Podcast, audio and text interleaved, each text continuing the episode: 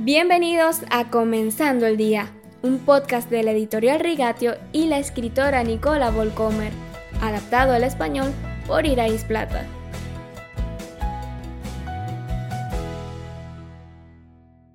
Por mucho que tengas arrepentimiento, este no cambia el pasado. El miedo, por mucho que sea, no cambia el futuro, pero la gratitud, aunque sea poca, siempre cambia el presente. Mark Chernov Mónica, ayer contaste brevemente tu historia.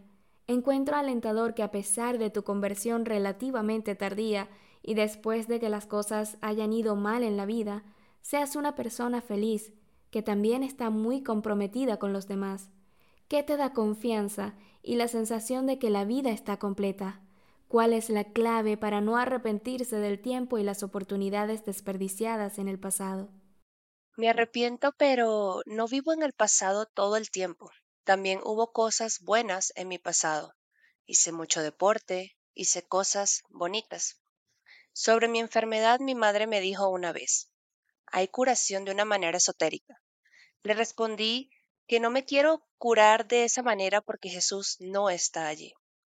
Otra cosa que me ha quedado clara en los últimos años es que agradezco que Jesús me exija tanto y nunca consideraría darle la espalda.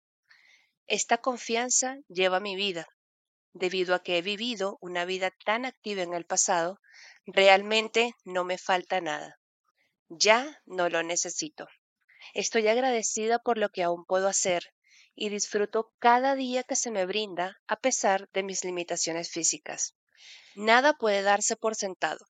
Conozco a tantas familias sanas pero divididas y tengo dos hijas maravillosas, ahora adultas, dos nietos y tenemos una relación familiar maravillosa. También tengo muchos amigos con los que puedo intercambiar ideas, leemos la Biblia juntos, nos damos una mano cuando uno lo necesita. ¿Cuál sería tu consejo para otras personas que a veces piensan, por ejemplo, si tan solo hubiese podido salvar mi matrimonio o que sufren por la pérdida de oportunidades. Lamentarse no sirve de nada, es inútil. Incluso las personas que siempre han sido cristianas no se salvan de las crisis. Es posible que tuvieses otros problemas, un gran matrimonio, pero tu esposo se está muriendo de cáncer. No quiero perder el tiempo pensando en lo que hubiese pasado, sino usar el tiempo que tengo ahora y estar ahí para Jesús y con los errores que he cometido puedo aconsejar a otros. Mis errores son ejemplo para que otros no los cometan. Gracias, Mónica, por tu participación. Eres una persona muy práctica. Hoy vuelvo a dejarles un versículo para comenzar el día.